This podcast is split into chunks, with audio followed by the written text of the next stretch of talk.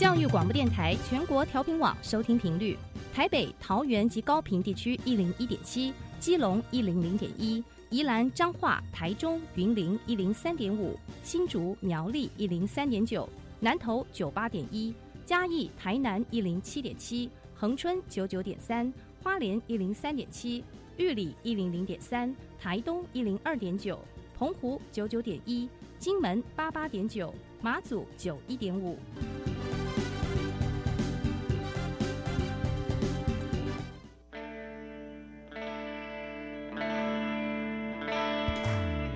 命时时有惊喜，生活处处是学习。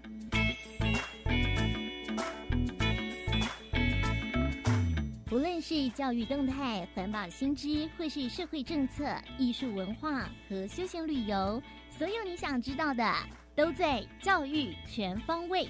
每周日上午十点零五分到十一点，邀请您与我们一同打开学习新视野。早安，各位亲爱的听众朋友们，欢迎收听五月十五号的教育全方位，我是岳志忠。啊，台湾近期呢这一波的疫情真的是来势汹汹哦，不断的创新高的确诊人数，让大家都有点草木皆兵的焦虑感呢。那可是我们在看到相对的很多的国家都已经过了疫情的高峰，并且逐一的开放恢复日常生活的模式了，所以我们也衷心的期待台湾能够早日呢挺过这一波的疫情海啸，让大家都能够安心的过日子。我们大家一起加油哦！好，那么今天的教育全方位呢，照例的就由学习加油站的单元开始吧。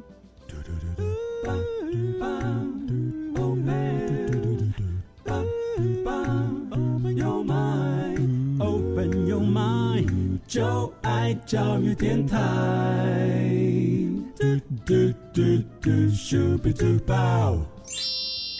打开您的幸福生活新视野。请听学习城市万花筒。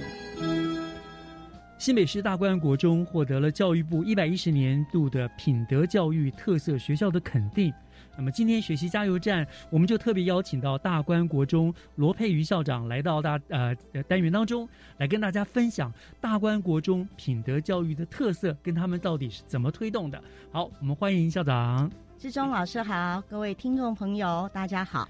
好，首先恭喜校长哈，大安国中真的各方面都表现的很优秀哦，获得了这个呃教育部品德教育特色学校的肯定，真的是不容易哈。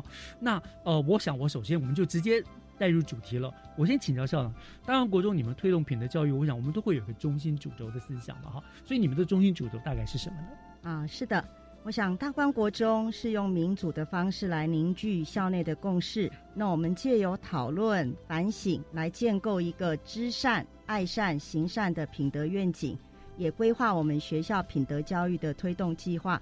那我们希望让孩子可以时时存好心，常常读好书，日日做好事。嗯，那我们建构了三个主轴：第一个是极品乐生活，第二个是超级爱阅读。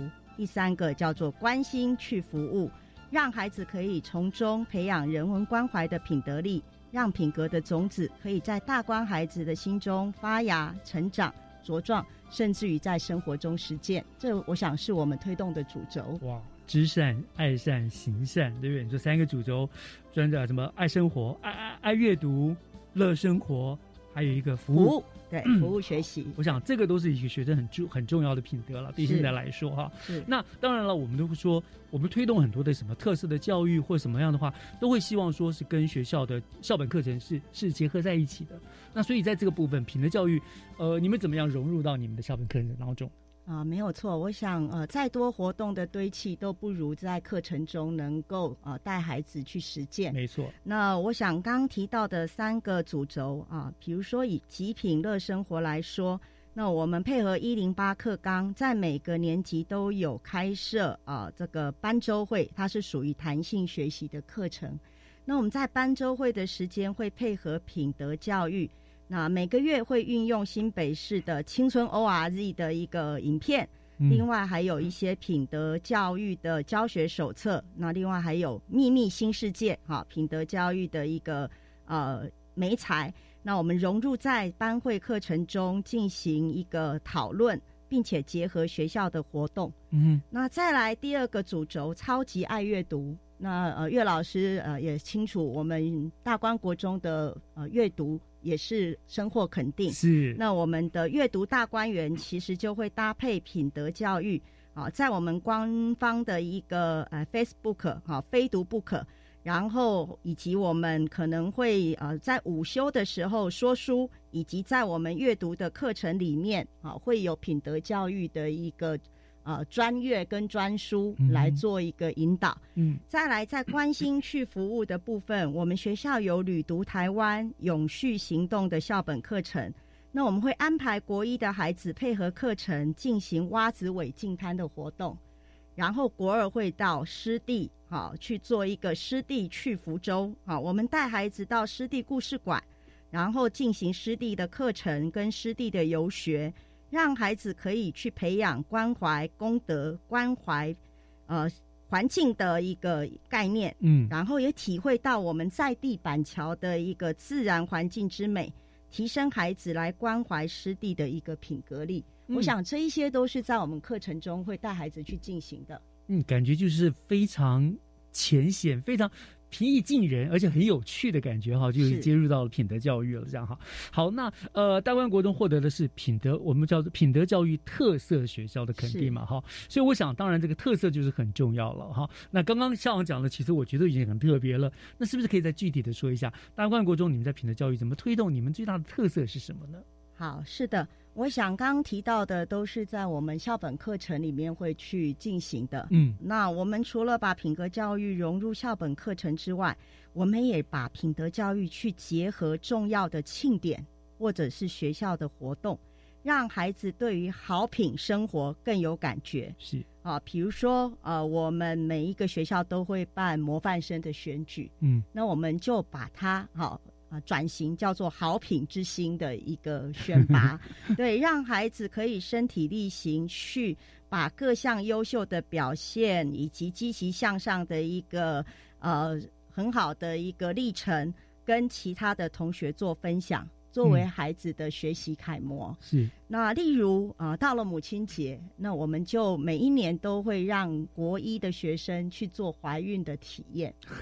对，我们利用综合活动的课程，然后让孩子好、先观察呃观看影片，然后了解呃母亲怀孕的过程。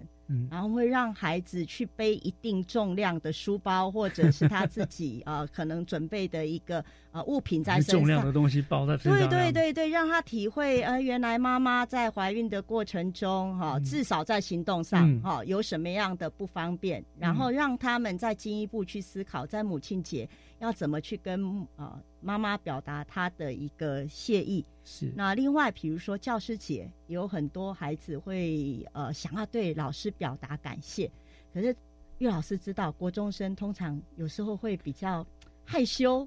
哎，比较不好 是是是是，所以我们就设计了一个蒙面大声公的活动。哦，对，是是是，让孩子用呃纸箱去做一个呃，可能他觉得可以代表他们班的一个呃纸箱的一个面具，嗯然后透过这样子真心不骗。放大门出场哦，就是呃带着这样的一个自制的纸箱，然后呃在在很很可以隐秘，但是又可以表达他的一个谢意的情况之下，大声的说出他们对老师的一个感谢。嗯然后我们全校老师就来做一个票选，觉得哪一个大声公讲的最感人啊？那最后我们当然还是结合啊，比如说奉茶啊，以及相关的影片，老师也感受到孩子对他的一个呃祝福，那也感受到他平常对孩子照顾的孩子的确感受得到。是好，所以包含刚刚前面讲的啊，净滩。好，包含刚刚讲的一些环境保育的活动，我想这一些其实在很多学校不见得能够安排这样的活动，但是这些活动都是我们呃每一年全校性会去做这样的品德教育啊、呃议题结合的一个安排。哇，听校长这样讲，就感觉大观国中就是一个充满了爱与温暖的氛围的一个学校哦。是真的，我觉得在那边学生，大概自然就会感受到那样子的一个一一个情境了。好，好，那呃，学校这样子认用心的呃。用各种方式推动了品德教育，当然获得教育部的肯定，那那那个那个是一个鼓励了，对不对？是但是我想更重要的是，校长，请问你们这样子推动、用心推动品德教育之后，你觉得校园整个的风气有没有什么样子的不一样？啊、是的，呃，不知道岳老师有没有来过大观国中？有常去哦，是哈、我想大观国中的校地很大，是将近四点五公顷。也很漂亮是，但是我们的学生加起来不到一千人啊。啊。但是岳老师，你走在大观国中的校园，你会发现好像还算干净哦。嗯不会有什么垃圾或者是呃丢的乱七八糟的东西。我印象很深的，除了这个，我觉得印象最深的是你们学校学生很懂礼貌，是就是我们这种外人来，他看到有有因为很难得，国中生还会跟老师打招呼，他会说呃老师好，他不管我是不是，他看到就会老师好之类的，这个是很特别，很感动。是，的，所以我想哈，所谓的品德教育不是刻意的营造或安排，嗯但是它是会在潜移默化之中，让孩子能够呃自然而然的表现。嗯包含刚刚说的，其实孩子很自重，他们呃有公德心，不会去乱丢垃圾，是他们很有礼貌，看到老师会打招呼。嗯哦，我想就是您刚刚所提到的啊、呃这样的氛围。那其实老师们也都感受到，孩子其实透过这样的品德教育，好、包含在阅读方面的一个呃知能跟相关的知识，包含在我们的课程跟活动当中各项的安排，包含我们安排的服务学习，其实孩子都能够啊、得到成长跟蜕变。嗯那当然，我觉得其实全校的师生可以共同来合作参与团体活动，也帮大观国中的一个好表现都能够让很多人看到。嗯所以呃，其实就像岳老师说的，我们学校是一百一十年的教育部品德教育特色学校之外，其实我们一百一十一年度也获得教育部的阅读磐石奖。那我们老师参加很多的一个教案甄选，得到特优。嗯那我们的孩子最近的一个好表现是啊，他们参加新北市的国中英语歌唱比赛，嗯在将近一百个公私立国中当中获得啊这个特优的一个成绩。那我想这都是我们呃在品德教育的一个激励之下，我们愿意团队合作去争取学校荣誉的一个啊最好的表征。哇，我想这个比教育部的肯定更重要，对不对？是这是整个的氛围，学校就是一个往上提升、向善的方面来来走的一个方向，真的很棒。那校长有没有想过，呃，日后继续你还有什么样觉得要继续努力的方向跟愿景呢？好，谢谢。我想我们一零八课纲强调的是孩子的核心素养。嗯我们希望培养孩子适应现在生活跟未来挑战所需要的知识和能力，同时也要包含个人面对各个生活情境挑战时要具备有的态度、情谊、价值跟动机。是那我觉得品德教育应该就是这样的概念。嗯那我们希望在现有的基础上面，能够持续啊、善用各个资源，也建立老师的一个群组，那持续有系统的推化推动各项的品德教育的方案。那我们希望刚刚的三个一个主轴哈、都能够精进，能够多元。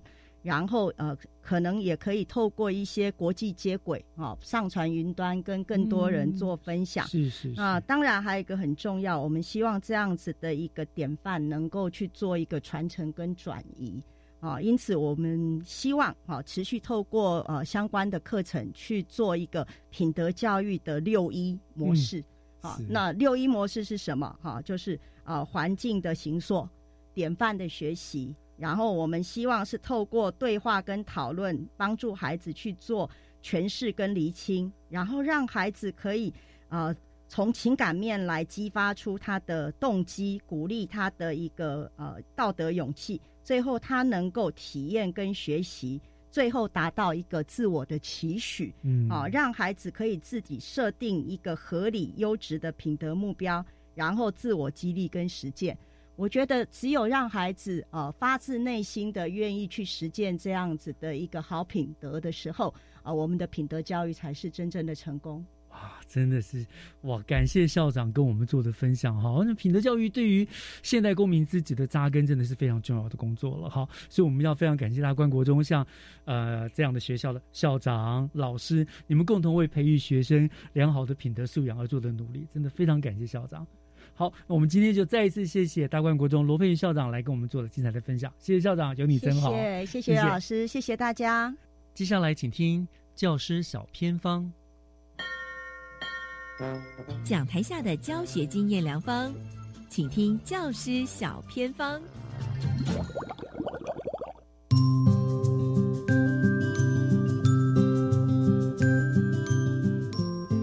的听众朋友收听今天的教学小偏方，我是季杰。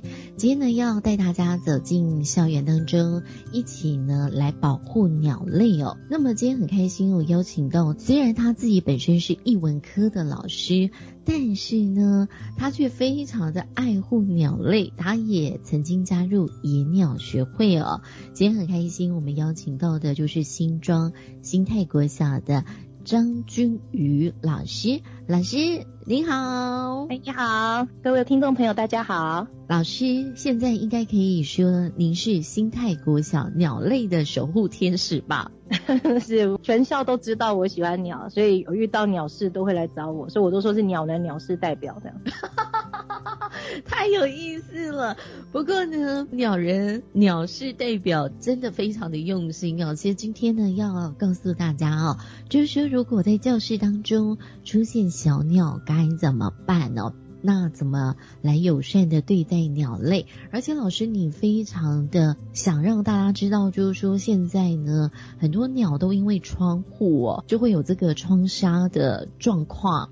那当然呢，你也会提供哦，怎么样避免？甚至有一些呢，如果说遇到教室有一些鸟，你没有办法照顾哦，有什么样的资讯啊？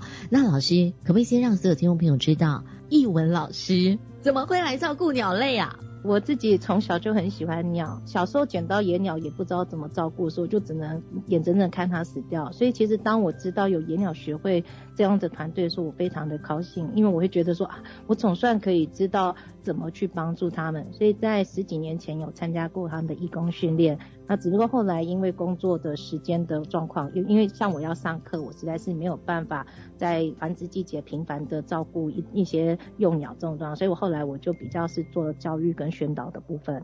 我有些课程就是让小朋友做创作，来去弄在玻璃上，来避免说我们校园里很多窗纱的事件。那像我们现在学校的二楼办公室前面有一整面的那个挡雨窗，那个挡雨窗就之前就曾经有五色鸟撞死过。我们四年级的小朋友每个人大约有 A 四大小的卡点西德，可以把它想成是彩色的塑胶的透明的贴纸。那我们把它贴成马赛克图案以后，把它整个弄到玻璃上，那我们的走廊玻璃就很像那种彩绘玻璃的那种概念，就会有透光又有彩色。那个野鸟在玻璃的另外一面也会看得到图样的时候，它就不会急着想撞过来这里。那还有另外一个是我在指导学生美展的时候，我们的主题常常也是跟保育生态有关系，所以光野鸟撞玻璃的这个议题，我们在。去年的全国学生美展就以这个为主题，然后获得奖，这样。哇，太厉害了！曾老师，你们那时候以这个保护鸟类参加美展，你们得到的奖项是什么？我通常一年会指导六七个学生，野鸟装播有到新北的。平面设计第一名，哇，真的很棒哎！可以把自然生态的部分融入在美术的课程当中哦。但相信呢，在我们新泰国小的孩子，应该也是鸟类的保护小小达人哦。他们每个都有被我洗脑，我希望啦，让他们回到家里，至少他。会比较清楚知道我们的生活中要怎么去避免。那当然，他们个人有没有意愿，或者家长有没有意愿实实践，这个我没有办法去管控。可是只要你就想，我每年有两百多个学生，只要有一个小孩愿意去接受这件事情，甚至积极的处理的话，其实我们就可以减少很多死伤了。那老师啊，你怎么样让这件事情在我们校园当中是从零开始到现在哦，孩子其实就乐于来做。参与，甚至用不同的形式哦，来让他在生活当中就出现了。那比如说，您刚刚讲。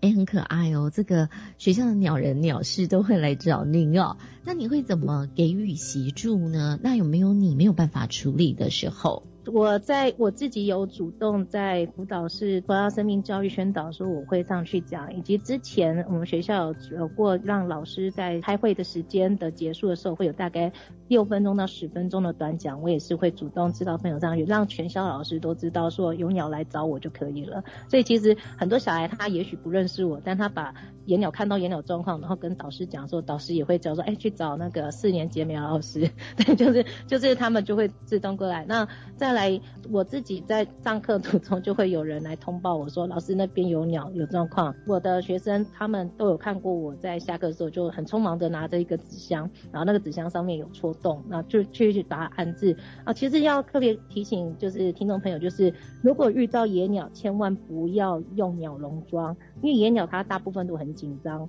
那我们会使用纸箱，是因为纸箱有遮蔽的效果，它就比较不会因此紧张。嗯，鸟会紧张到死掉的，鸟是会有这种状况的，所以我们用纸箱去让它不要去看到人类，就会比较降低它的紧张。而且呢，其实如果我们用鸟笼，很容易让它的羽毛撞坏掉。所以这样会影响到后续它的野放的状况。那还有纸箱也比较保暖，很多鸟伤受伤生病的鸟，它是比较容易滋温的。那有纸箱的包覆，它会比较不会那么容易感觉到冷。通常还会宣导说再加一个包上布的暖暖包，来让它比较保温。纸箱要记得打洞，不能毫不透气。对，这个是运送的一个很基本的概念，就是当我们遇到野鸟。我们要赶快把它先安置起来，然后交给专业的救伤人员。那专业救伤人员呢，跟大家推荐一个社团，叫做台湾野生鸟类紧急救助平台。网络上非常多野鸟或者是有关于宠物鸟的社团。那其实无论大家是怎样，就希望记得这个。就算你贴错了，也会有人告诉你哪一个社团比较正确，可以去哪里。那这个是全台湾的旧伤义工都在这个社团上，而且是受过专业训练，并不是自称的。就像我们遇到有人类在路边，他可能昏迷或者是受伤，甚至是有小朋友跟家长走丢，我们不会急着把他带回自己家，也不会急着喂食给他，我们通常就会想赶快找专业的医疗系统去救一样。所以就是很希望大家。如果遇到野鸟，不管是受伤、生病，还年纪太小幼鸟，我们都寻求专业的协助，而不要自己想说啊，我把它照顾到大了，照顾好了，我把它野放。当我们自己太好心的时候，有时候常常会造成这些野鸟的伤害，因为我们不够专业的时候，就是给它，就例如说，有的小朋友可能会觉得啊，卡通上要把它喂食蚯蚓。然后其实大部分被你捡到的野鸟，绝大部分都不吃蚯蚓的，所以你等于是强迫让它吃了一个它根本不能吃的东西，那这样反而让它更糟糕。尤其是它如果有受伤，我们直接这样塞给他，其实有可能是会害到他的。所以其实我们最好就是像到我刚刚讲的台湾野生鸟类紧急救助平台上面去求救，那就会有义工他们会赶快跟你联系，告诉你怎么做才会对它比较好。是，今天真的非常谢谢我们的君云老师哦，我觉得你真的超级用心哎，真的也在空中帮我们上了一堂 鸟类的。保护课章，可是刚刚忘记讲一个那个重点，不好意思。如果非要教是第一个小朋友先不要紧张，所以希望有各位老师让小孩先不要紧张，不要站起来尖叫或什么，因为鸟它进入到人类的空间，它可能会更紧张的想要冲出去。那它如果冲出去，就很容易直接撞到玻璃死掉。所以请大家如果有鸟飞到教室，先把窗帘拉起来。避免他觉得玻璃是可以过去的，他就会装上玻璃，然后再来电风扇、抽风机一定要关掉。还有电灯关掉，大门打开，它就会觉得，哎，哪条路比较亮，它会往那个地方飞出去，就可以安全的离开这里。但是如果是宠物鸟，宠物鸟大部分都是鹦鹉，所以请大家如果看到是鹦鹉的长相，就先一定要留着，不能让它出去，因为鹦鹉它在野外大部分都没办法独立生存。那即使它可以生存下来，它也很容易造成台湾生态环境的破坏。所以，呃，我们遇到野鸟进来，赶快让它出去；那宠物鸟进来就先收容。这就大概这两大原则。真的非常谢谢新泰阁下的张君瑜老师给我们正确保护鸟类的观念，我们才不会哦无心伤害到鸟类哦。那今天呢，就再次感谢我们君瑜老师的分享哦，谢谢您的用心好，谢谢您，谢谢。以上就是今天的教学小偏方，我们先休息一下，等下回来继续锁定由岳志忠老师更精彩的教育全方位。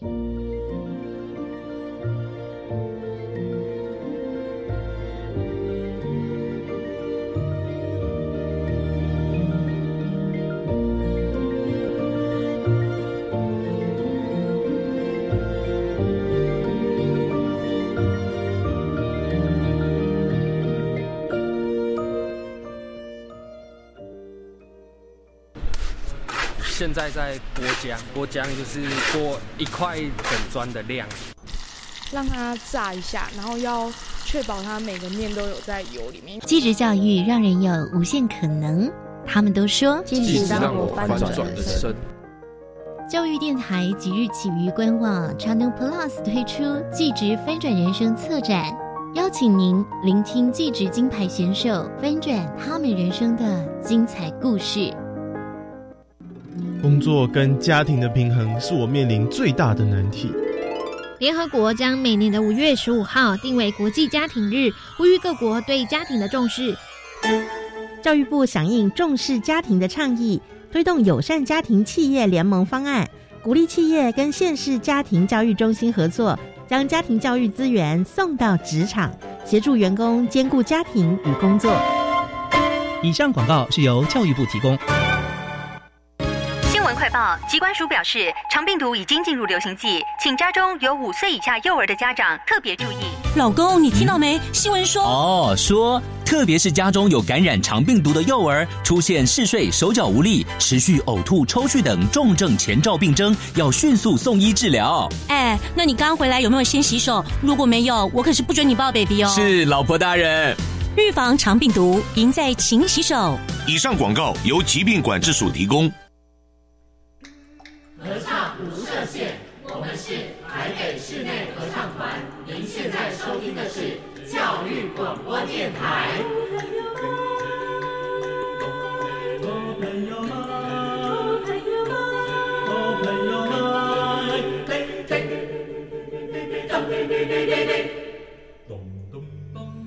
就爱教育电台。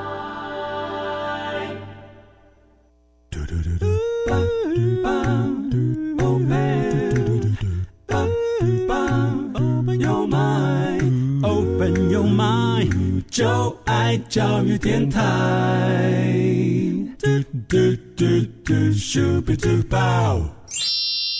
打开您的幸福生活新视野，请听学习城市万花筒。您正在收听的节目是教育广播电台《教育全方位》节目。节目的后半段要进行的单元是学习城市万花筒。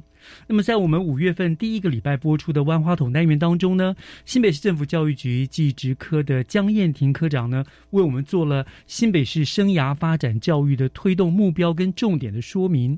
那么今天呢，我们要延续这个主题，我特别邀请到了大观国中的罗佩瑜校长到我们单元当中来。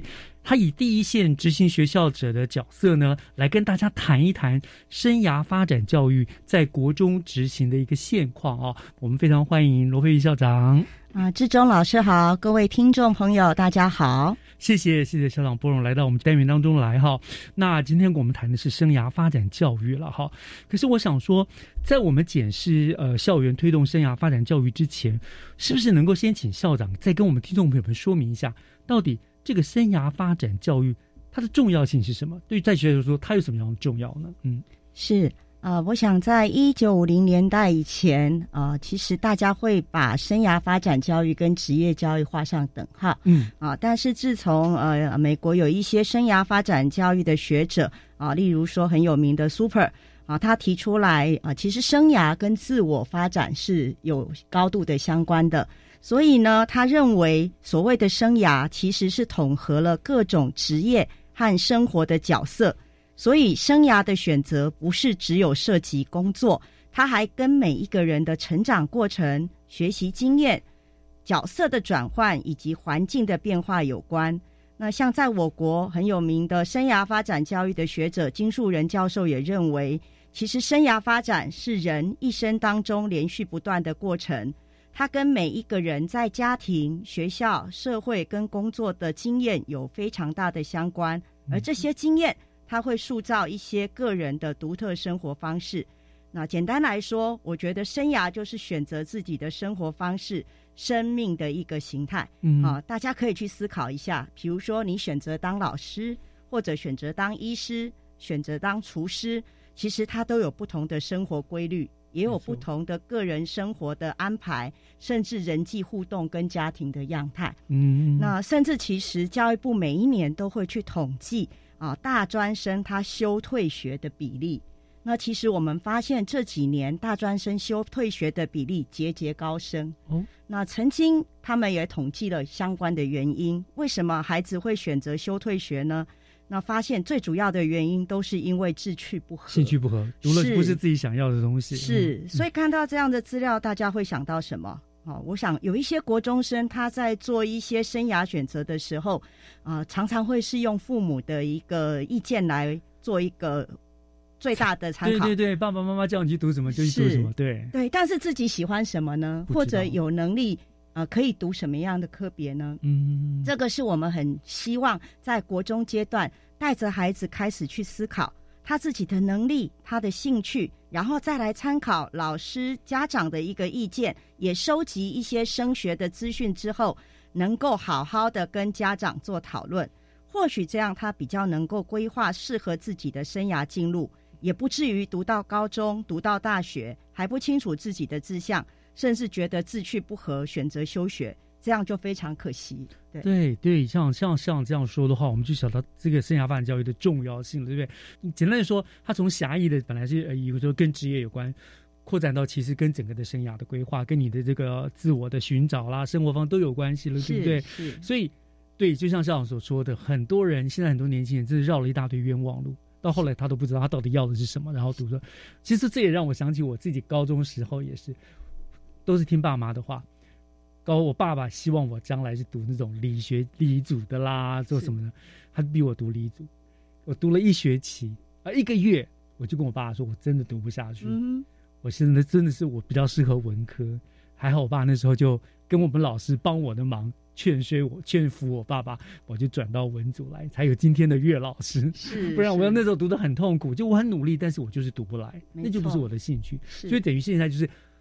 提早帮助孩子们少走这趟冤枉路，早早的发展，发现自我，对不对？是好，那这样生涯教育我们知道它的重要性了。可是我想，生涯教育我们教育我们在推动上面，当然应该是不是一触可及的，对不对？它应该会有分不同的阶段，首先怎么样，再怎么样。那这个部分是不是也可以请校长给我们做个说明？啊，是的。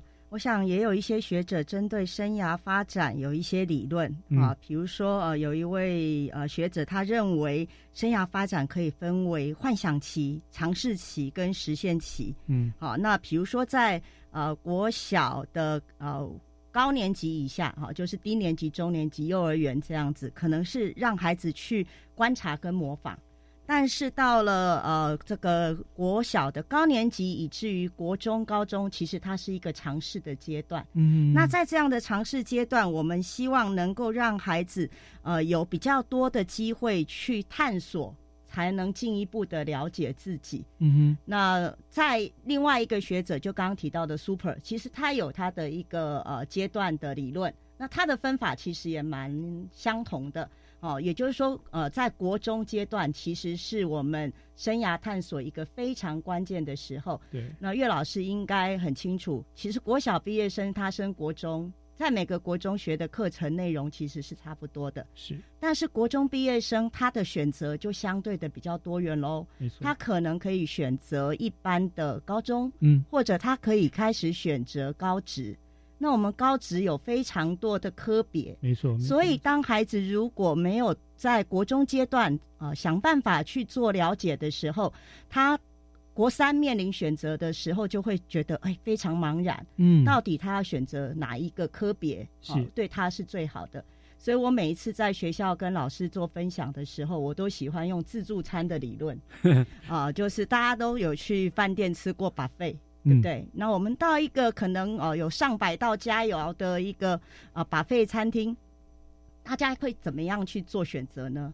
哎，大部分人大概都会是哎先看一下到底有哪一些呃美味料理，对对，先看一遍，搜寻一遍，是，然后开始对每一样少少的先尝试一点点，嗯，然后你就会发现哦，某一些菜肴是你很喜欢的。哪一有一些菜肴可能看起来很不错，但是吃起来其实是不合胃口的。是，那可能你第一轮都会少少的去尝试一点点，是。但是第二轮你就会比较清楚，哎，哪一些菜是你喜欢，哪一些可能你就不会再拿它。嗯哼。所以在学校里面也有类似的一个这样的活动安排，比如说我们在国一或国二的时候，会带孩子比较广泛的、比较粗略的去认识各个不同的呃科别。但是到国三他就会比较清楚，我想要选高中或者我想要选高职的嗯哪一个、呃群科。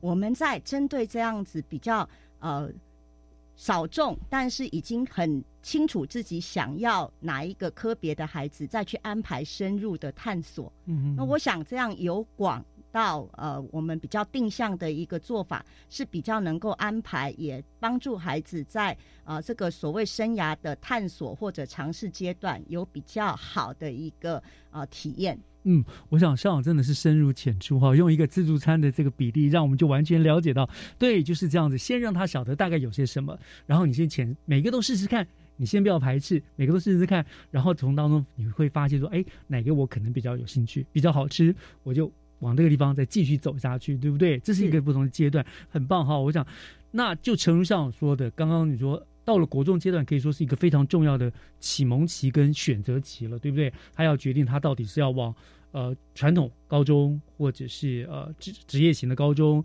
甚至不同的群科去走。那那我想进进进一步就请回校长了，校长您是国中的校长嘛？哈，所以在国中的阶段，学校的老师他们是怎么样来带领学生进行这个所谓的生涯探索呢？嗯啊，是的，我想，呃，我想每个孩子都一样，每个人都一样。如果我们没有机会去尝试唱歌、画画、打球，其实很多人是不知道自己有没有能力可以做好，是不是喜欢这样的活动。没错，所以不是每一个孩子都有机会去上才艺班哦，但是学校却可以提供孩子各个领域的基本学习。嗯，所以为什么教育部这几年一直强调教学正常化？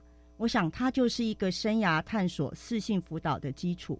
当孩子有机会可以在国音数、啊设置，甚至艺术、健体、综合领域、科技领域，他都有机会在学校得到专业老师的一个带领跟学习之后，其实他就已经第一步对自己的能力有一些了解。嗯哼。那当然，这样子的课程提供孩子均衡多元的学习之外，也可以让孩子找到自己的专长跟兴趣，同时也可以发掘自己的多元智慧的优势。啊，我想大家应该有听过港内他的多元智慧理论，嗯哼，也就是说，每一个人他其实都具备了不同的一个呃智慧，好，包含比如说逻辑数学、语文、音乐、自然观察。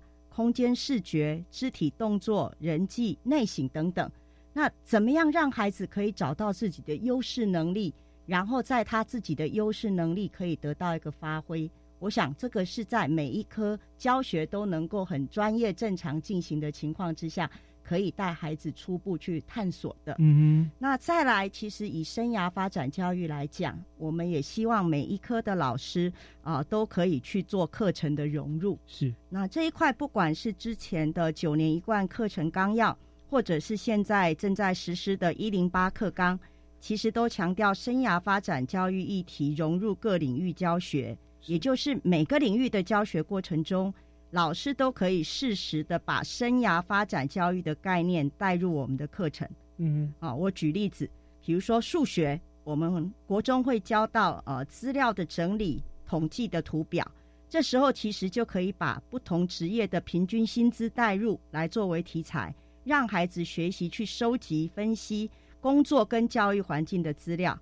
啊，那在一个国文科来讲，大家应该都学过木兰诗，嗯嗯，对，唧唧复唧唧，是是是是，好，那很多国文的课文其实都跟工作价值观，还有各行各业成功人士的一些呃文选有关，嗯，那我们就可以带孩子去讨论成功人士的特质，引导孩子去思考，那我自己有没有什么样的人格特质，好或者价值观。或者像刚刚提到的木兰辞，其实在生涯里面有探索到性别与生涯规划的关系。为什么在古代木兰要代父从军，要女扮男装？嗯、那在现代，其实很多的女性投入这样子的一个呃军事的相关的职业，事实上是不受限制的。那这一块其实我们可以啊、呃，在上木兰辞的时候，跟孩子去做一个延伸跟讨论。嗯，我想这都可以适时的让孩子在不同领域的学习时候，能够把生涯发展的概念啊、呃、作为一个讨论的议题。嗯，很棒，这个等于是听起来感觉有点像是进入式的教学了哈，就是在每一个里面让学生能够实时的在上课当中就醒思去探索自己到底兴趣何在，自己到底适合什么，然后作为未来生涯选择的一个标的，对不对？是哦，就不是那么刻意的说，哎，你要是那么那么那么教条式的教他了，让他自己去去探探索啊。我上大观也是有职探中心嘛，是艺术类的嘛，对不对？所以我想给学生很多学习的机会哈。好，这是学生的部分了。那听讲到这个方向，我们稍微休息一下，听一段音乐。回过头来，我想其实。生涯教育要教育的不只是学生，家长其实也很重要的一环，对不对？是。我们稍后回来谈这个部分好吗？好。好，我们稍后回来。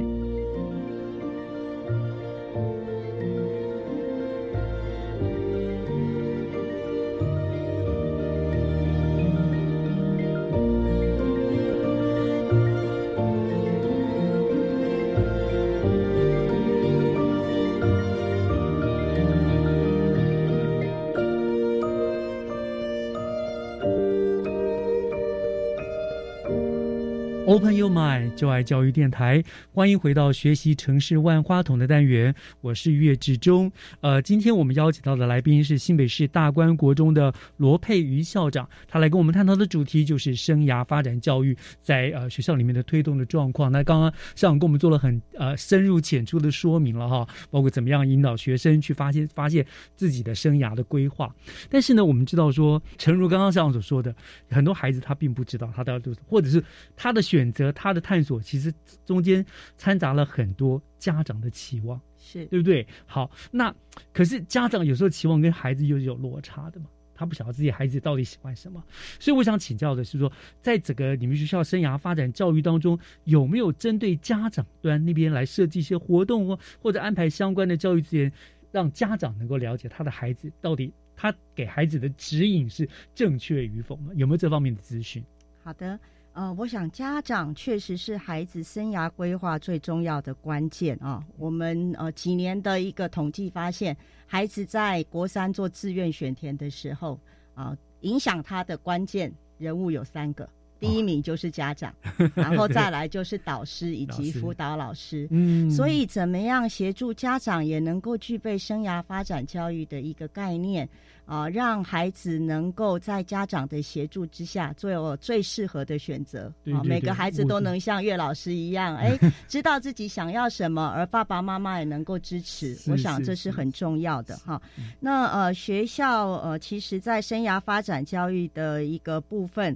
啊，我们也都有很多的规划，比如说教育部，他为了要协助家长了解生涯发展教育的意义，以及如何协助孩子适性辅导，那每一年都会印制一本国中生涯发展教育的家长手册。哦，那国一只要一进呃国中一入学，我们就会啊印发每一个家长啊，让他在辅导孩子做生涯规划的时候，能够有参考的依据。那另外，我想每个学校都会办亲职的讲座，我们也很鼓励啊，每个学校辅导处在做亲职讲座规划的时候，也能够把生涯规划的这样的议题能够来做安排。同时，学校里面的导师、辅导处以及辅导老师都是家长可以随时咨询的一个对象。那再来，我想上一次可能岳老师在访谈我们啊新北市教育局技职科科长的时候啊，应该也可以啊得到这样的讯息，是其实新北市这几年非常重视孩子的适性发展，没错。那他们啊也希望学校能够鼓励家长来参加很多的研习，所以这几年我们每一年都会办理适性发展化生涯。亲子逐梦创未来的一个家长适性辅导的宣讲。那在这样的一个教育局办的宣讲活动里面，我们会有专题的讲座。同时这几年，我们每一年会运用不同的方式，哈，比如说排卡，比如说桌游，好，另外还提供给我们家长专业的咨询，让我们的家长可以进一步了解孩子的特质、专长能力。然后进一步帮助孩子做适性的选择，我想这些都是家长可以充分运用的资源。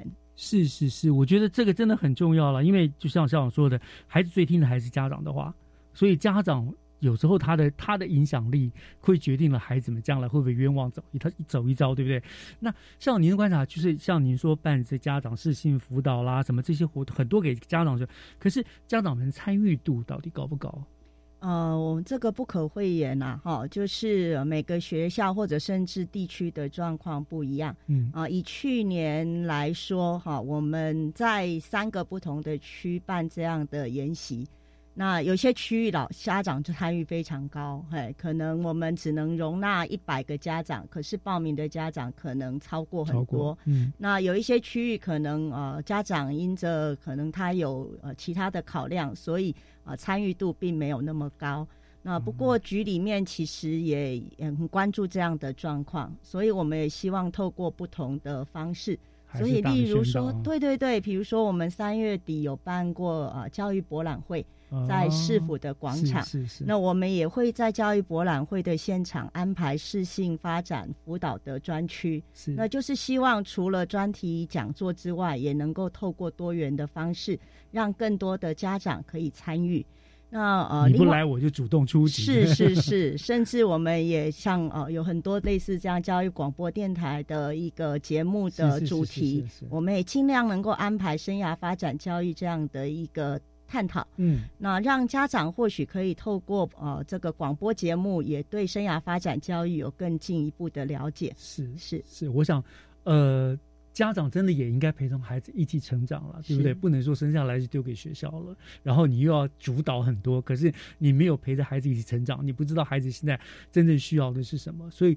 还是要来上上课的，对不对？啊，没错，大家一起来争的。对对对对对，我想这个都是为了孩子好嘛。好，是这样。好，那聊到这是家长的部分，那我们再回到孩子本身来好了。那有一些孩子啊，就是说我们就要发展他们的生涯圈。那他有些孩子的兴趣取向是非常明显清楚的，就像刚刚校长说的，就说我自己高中的时候我就知道我喜欢文学部分，对于理科我真的是读到死也读不通，我就不懂。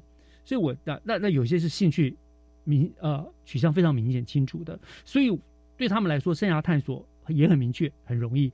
可是一定会有一些同学哈，他都自己都搞不清楚他到底喜欢什么，他想要什么，对他自己都搞不清楚。所以对于这些学生，学校怎么样去帮助这些没有兴趣取向的孩子找到他未来发展方向呢？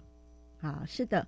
啊，究竟国中学生对于自我的认识程度如何？那他到底清不清楚自己学习的潜能跟兴趣呢？嗯，岳老师，呃，有一个研究，哈，可以跟大家分享。呃，二零一八年师大新测中心，他针对六万三千多个国中生做了一个调查，结果他发现有三十四 percent 的国中生，嗯，他的性向。分化不是很明显，嗯，也就是说，这一些学生的学习潜能没有很明显的差异表现。是，然后呢，他们也去调查，好，那对于兴趣方面，他们是不是很清楚他自己喜欢什么呢？那一样，对，有三十五趴的孩子，他认为，哎，我到底喜欢什么？其实我不是那么清楚，都是差不多三分之一的比例哦。是，所以其实生涯未分化在国中阶段。算还是蛮常见的，因为毕竟孩子的心智年龄跟他的生活经验还是没有那么丰富，是，所以在学校怎么样去协助跟引导孩子，就相对的很重要。嗯，那以国中阶段来说，呃，国教署这十几年来，每一年都会拨给学校一定的经费，让学校去规划怎么去协助孩子做生涯发展教育。那学校其实也都蛮用心的，嗯哼。所以呃，以国中来说，国一的时候我们会安排很多的认识职业的达人讲座，或者是邀请家长到啊班上来跟孩子分享他从事的职业以及他的甘苦谈。嗯，国二我们一定会带孩子到高职去做一个参访，让孩子很清楚不同的高职有哪些科别。每一个科别，他学习的内容是什么？甚至到国三，岳老师很清楚，在国三都会很多学校都办记忆教育。对对，有一些孩子已经到国三，比较清楚自己想要读高职了，他想要先去尝试看看，那都可以透过这样子啊记忆教育的课程，让他在选择高职之前，再一次的去探索跟确认自己是不是喜欢。嗯哼，哦，所以我想学校端呃。想办法尽力在我们孩子的学习过程中，啊，给他不同的尝试。那其实国教署这十年，呃，也都给孩子每人有一本的一个呃生涯啊发展的记录手册，嗯让孩子把这一些呃试探的过程，他喜不喜欢，他有什么样的心得感想跟醒思，都放在这一本记录手册，嗯让他在国三的时候可以拿来做参考，作为选择学校填志愿的时候的一个依据。哦，所以我觉得在这一边，啊、我们很想要去呃建议的是，其实孩子可以啊、呃多方面的去观察，家长也可以多方面的去观察。嗯哦，比如说呃，我们可以去看看孩子哪一科的成绩比较好。好，那做什么会呃比较能够长时间的投入？比较有专注力，比较对，嗯啊，我们常开玩笑说，当你做什么不累，你才会一直 play。对，不累，然后是 play，对，嗯好，那一定会有家长说，哦那我的孩子就是喜欢电动啊，嗯哈、所以他就一直 play 电动啊。哎，但是我们有没有办法进一步去带孩子去思考跟观察他？也许他呃在打电动过程中，他的一个领导能力很好，哦，可能带着这个 team 去对对过关，对对对。对，或者是他的逻辑思考的能力很好，所以他可以非常呃很快的抓到那样的诀窍，是。哎，或者他的至少那个知觉动作很棒，哦哎，四肢非常对协调对对对对对对很快嗯。对，所以我们先去观察，再来，我觉得可以去倾听孩子的想法。是。啊，不要先否决他。嗯啊，然后甚至家长或老师可以跟孩子一起分享，哎，我自己从小到大选择工作的一个历程，自己从事工作的甘苦谈，嗯嗯，然后鼓励孩子，哎，可以多多的去接触、了解外面的世界，然后多方面的去探索，加深对不同职业群科内涵的去了解。嗯哦，所以我觉得我们还是要鼓励孩子们，其实你要认真的参与学校为大家规划办理的各项的生涯体验的活动，你才能对自己以及未来可以选择的学校或者职业有更深入的了解。那必要的时候，也可以带着自己的一个生涯发展记录手册。哦，其实，在学校我们都昵称小蓝本呐、啊，因为这个手册呃，这个封面哦通常是蓝色的，对啊。那还有一本叫生涯档案，嗯好、可以去跟辅导老师好对去做进一步的咨询对，寻求然协助对，如果真的对自己未来的选择还不是那么清楚的时候，嗯，我觉得这样讲很好，就是我们大人第一个先不要否决，先不要否定孩子们的一些的作为，对不对？先给予鼓励，然后从中去发现他的长处。这个鼓励代替否决，我想会给孩子们更大的鼓励了，让他有信心，对不对？这样我，哦，现在孩子比我们以前幸福多了。想想当初我们那时候国中，大概就是分成所谓的升学班跟放牛班。嗯，要么就是拼命的读书读科学，要么你读书读不好的，就是被打入放牛班，也不会有给你这些很多的规划引导，对不对？那所以现在学生相对是幸福的，也希望学生真的都能够好好珍惜把握的机会，让每一个人这个放对位置，对不对？就很好的发展放。对位置就是天才。对对对对，所以我说，生涯发展教育可以说就是帮助学生们这个适性发展的一个教育了，对孩子们未来发展绝对有一个正向的一个影响啊！像这样说的，放对了位置，人人都是天才，人人都是状元，没对不对错哈？所以就是一种让人尽其才啦，就是我们生涯教育的一个目的。是的，嗯，是。好，我们今天就非常非常感谢大观国中的罗佩瑜校长为我们做的这么精彩而且深入浅出的生涯教育发展在校园的推动介绍，感谢校长，谢谢大家。谢谢。